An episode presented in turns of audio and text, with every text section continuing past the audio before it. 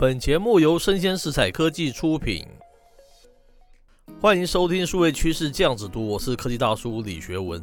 我们赶快进入哦，本日重点新闻短评。今天大叔给的一个标题哦，我觉得还蛮有趣的，叫 Amazon 明修栈道，暗度陈仓，下太空船后回马枪抢攻播客广告，哈，蛮有意思的。那它原本是有一则新闻呢、啊，是发布在这个彭博的一个商业周刊呢、啊，它叫做 Amazon 进军播客始终为的是广告。它原文叫做 Amazon's move into podcast was a big advertising play all along。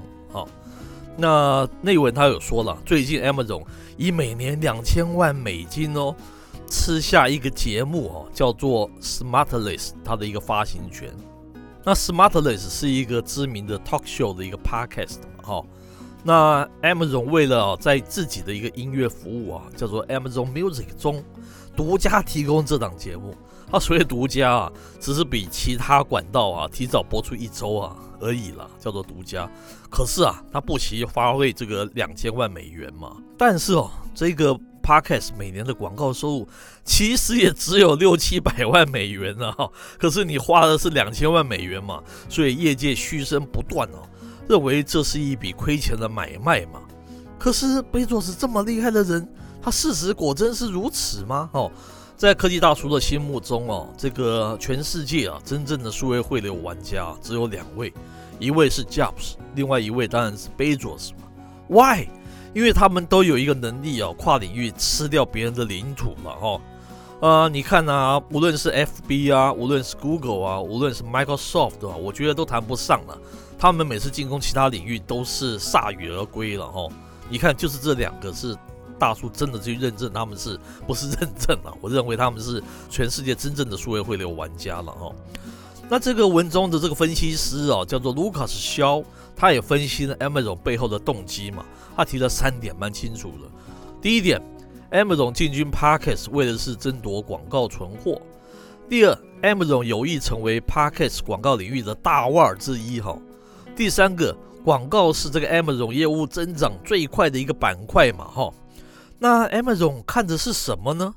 哦，他对于在这个节目播放中啊，出售广告栏位的权利，他更感到兴趣啊。果然眼光是非常长远的哈。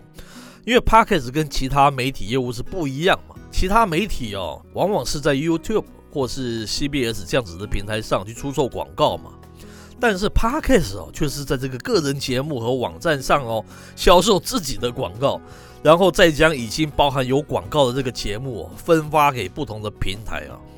那 Amazon 对于试图赶上哦，在这个利润丰厚的这个线上广告领域的市场领导者。Facebook 以及 Alphabet 旗下这个 Google，其实啊，他更感兴趣啊。那根据知情人士的透露啊，Smartless 的平均月下载量约为这个七百万至一千万次。虽然呢，我刚才说过，它收入本身啊还不够 Amazon 来补贴这次这个交易的费用啊，但是它却可以为 Amazon 这个提供宝贵的广告主清单哦。你看 Amazon 看的是非常长远的哦。那 Amazon 可以将此清单啊延伸利用到不断它不断扩大的这个 Podcast 网络中嘛。去年十二月啊，Amazon 签署了一项啊约三亿美元的协定，那收购播客广告网络平台叫做 Wondery。那 Wondery 为超过一百个节目来销售广告哦，它听众达到的八百多万哦。那随着这个 Wondery 跟刚才说的这个 Smartless 这两笔交易的达成。Amazon 它已经发出一个讯号哈，这个讯号就是说，表明自己有意成为 Podcast 广告领域的大腕之一哈。Amazon Music 的负责人叫 Steve Boone，他说哈，若想要成为 Podcast 音频广告市场的玩家，我们需要成为知识产权的这个所有者，我们讲说是 IP 嘛哈的所有者。那音频广告市场正在快速的增长，消费者行为正在发生变化。这是一个全球性的机遇哦，哦，Amazon 是这样看待的。那大叔为什么要挑这则新闻呢？因为老师不断在讲，学生就未必真的在听嘛。我们在这个数位趋势这样子读这个好几集节目，我们就不断的说明哦，目前全球的这个数位经济的重点一直是从这个硬体端走向内容及应用服务端，再走向分流端嘛。那近年来我们看啊，因为硬体贩售成长趋疲嘛，那你看像那个智慧车、AI 医疗啊、AIoT 啊等等分流啊，它还没有办法证明它是可以获利嘛。再因为这个数位听觉内容市场一直是块处女地了，所以全球数位经济开始集中走到 Podcast 这一个部分嘛。你现在可以证明了，你可以看出 Amazon 它在这个数位内容部分它是玩真的嘛？哈，为什么说呢？它前有大手笔吃下那个米高梅嘛，后又有大举进军这个 Package 广告这些举措了，这些动作都在在证明哦，未来哦，大叔觉得了，它一定是我们讲这些美国这个 Big Tech Four 它的领头羊了，我敢这样子说了。台湾在这个数位内容哦，能够做的。不是与对岸竞争这个高投资啊、高风险的影视内容嘛，而是在强调内容创意的一个 podcast。但现今的 podcast 环境啊，还存在非常多单打独斗的情况嘛，还难成大器啊。